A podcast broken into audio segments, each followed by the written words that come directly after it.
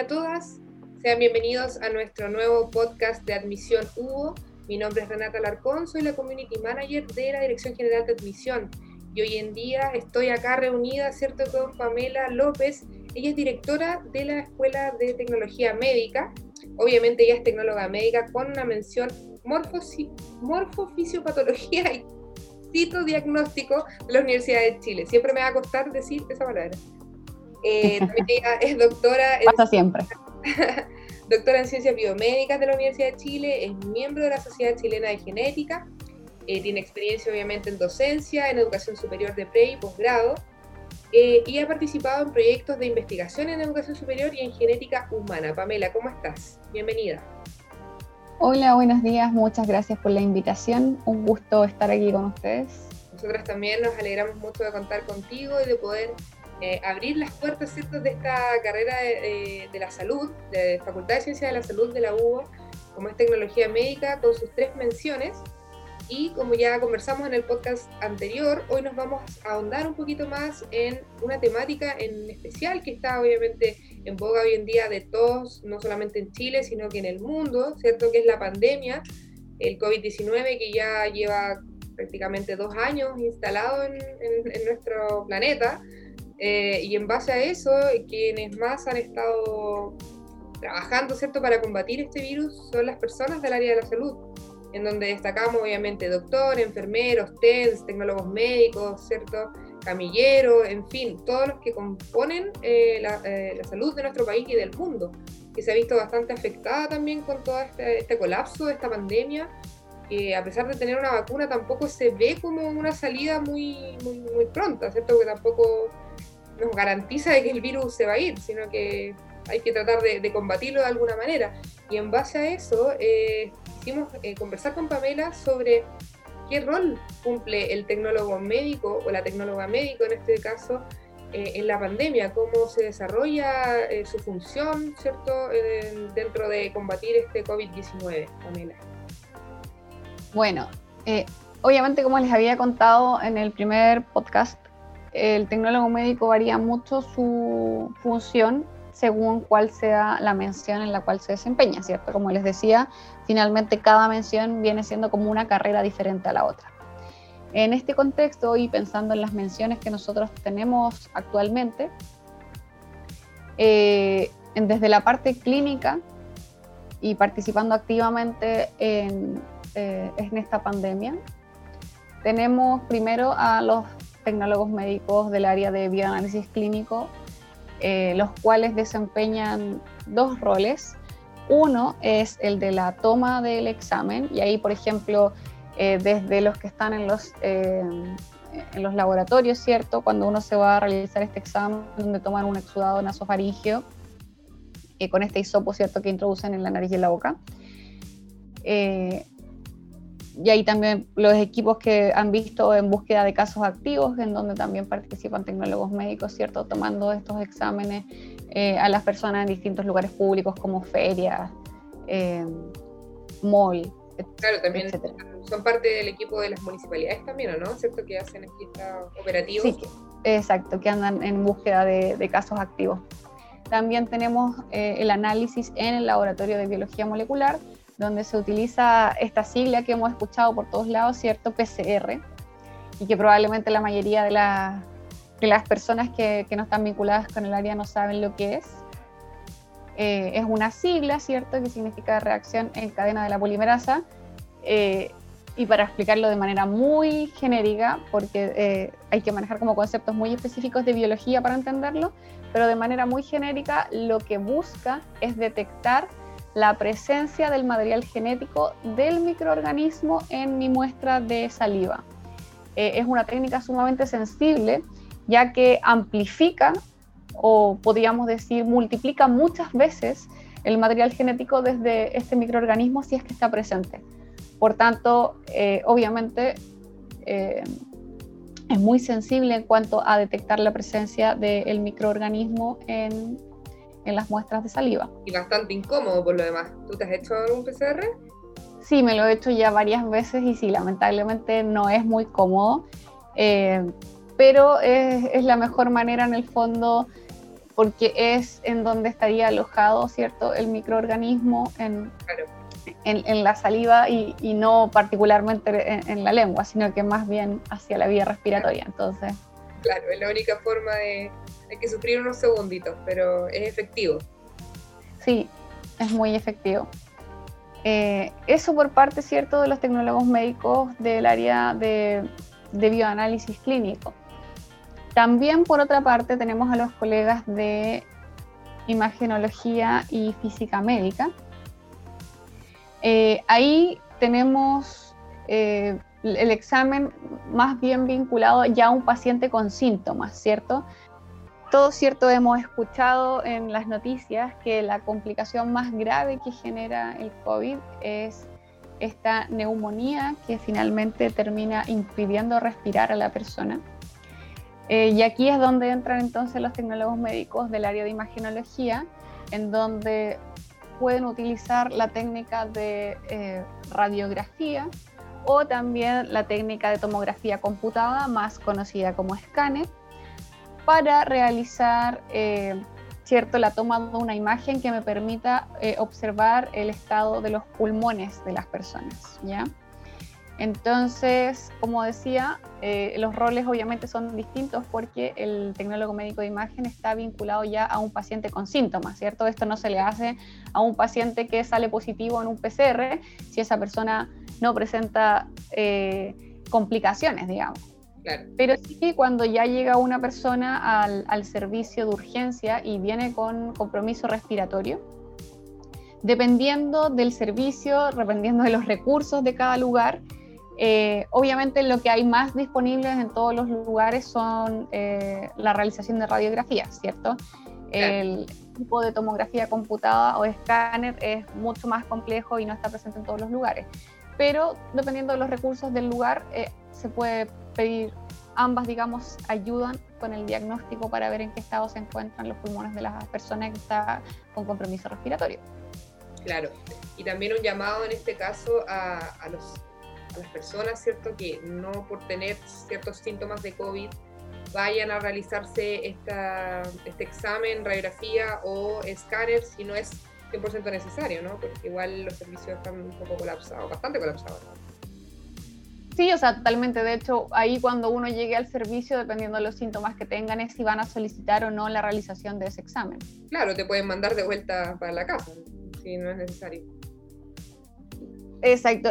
Obviamente, eh, eh, algo, no sé si decir interesante, pero que, ha generado gran como incertidumbre y duda eh, en, el área de la salud es la amplia gama de, de, versiones, por así decirlo, que hay de la patología. O sea, tienes desde personas que son asintomáticas y el contagiarse con este virus no le produce absolutamente nada, o por lo menos eh, lo que se sabe hasta ahora, porque obviamente no podemos descartar nada más adelante, pero de lo que se sabe hasta ahora no le produce nada, ¿cierto?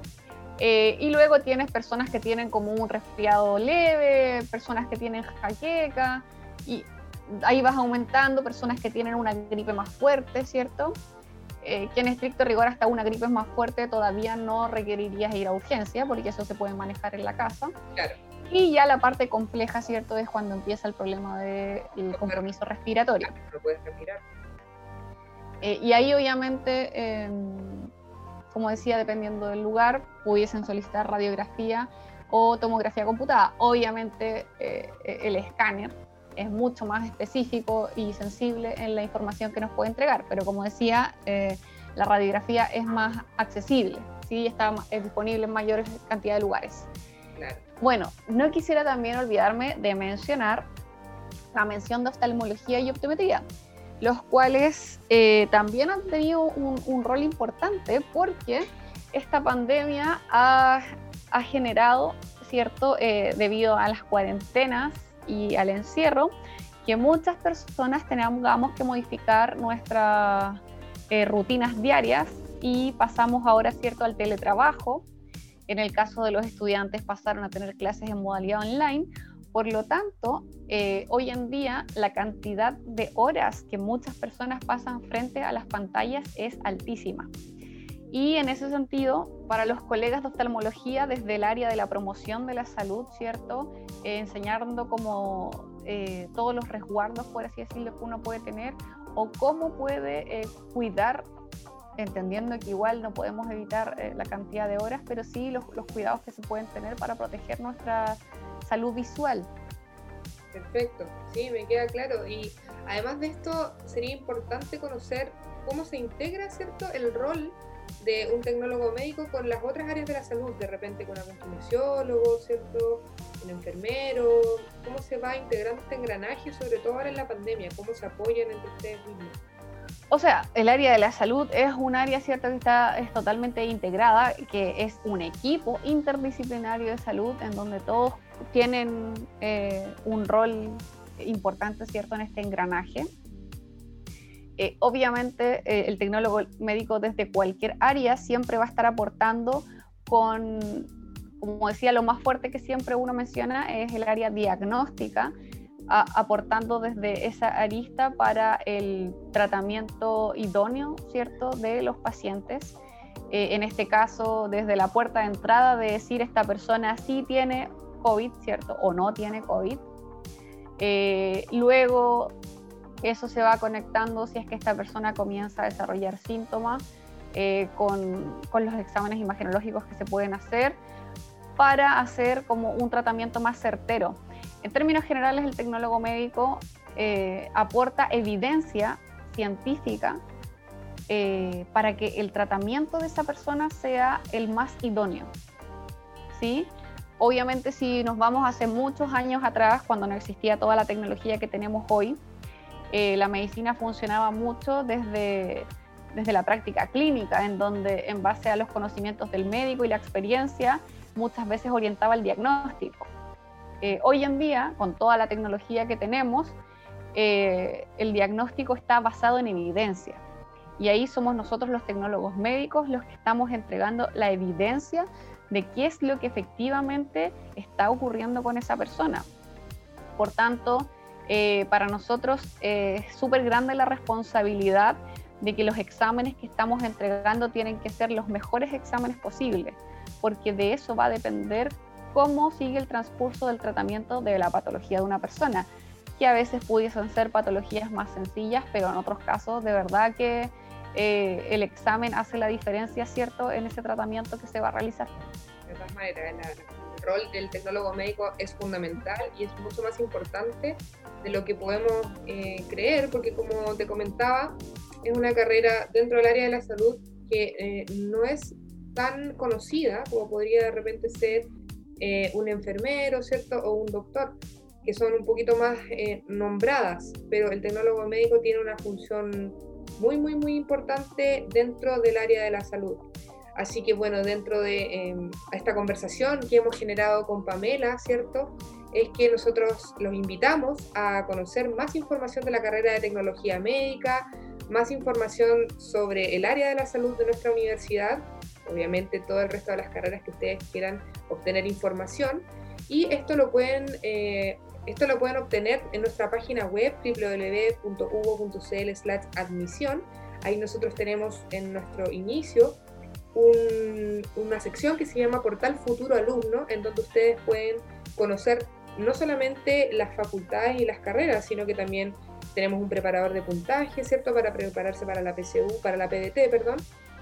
Y también tienen test vocacional y otras opciones de aprendizaje y de información para ustedes, no solamente para quienes van a entrar a la educación superior, sino que también para sus papás, sus mamás, sus abuelitos, ¿cierto? O las personas que los apoyen en este camino a la educación superior. Para los orientadores también tenemos una red se llama Red Orienta Hugo, eh, no solo orientadores, también jefes de UTP, psicólogos, eh, orientadores vocacionales, directores de colegios, ¿cierto? Y todos quienes quieran ser parte de la comunidad U son más que bienvenidos a formar parte de la red Orienta y eh, a nuestros futuros alumnos dejarlos invitados a seguir escuchando nuestros podcasts de, podcast de admisión que vamos a estar subiendo todos los días viernes. En este caso fue con tecnología médica y eh, bueno, agradecemos por supuesto a Pamela, nuestra directora de la Escuela de Tecnología Médica, por estar con nosotros, por eh, tener eh, este tiempo y este espacio de poder compartir el rol fundamental que cumple un tecnólogo médico dentro de la pandemia y también dentro del área de la salud. Así que Pamela, muchas gracias por estar con nosotros hoy. Muchas gracias a ustedes por el espacio. Eh, nuevamente, cierto, les dejo invitados a que conozcan más sobre nuestra carrera.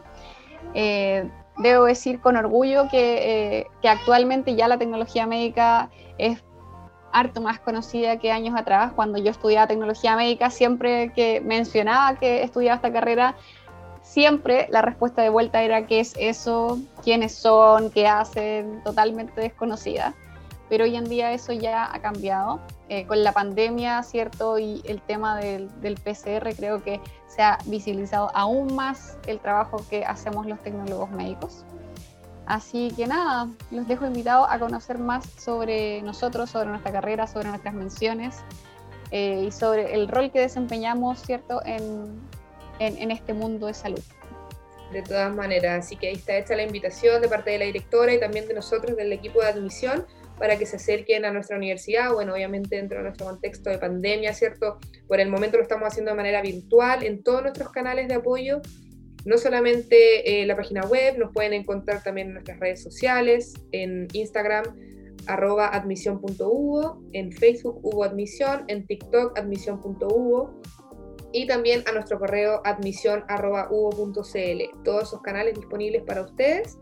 Estamos 100% a disposición y obviamente nos volvemos a encontrar en un próximo podcast de Admisión Hugo. Que les vaya muy bien, a cuidarse todos y a vencer al COVID-19. Que estén bien. Chao, chao.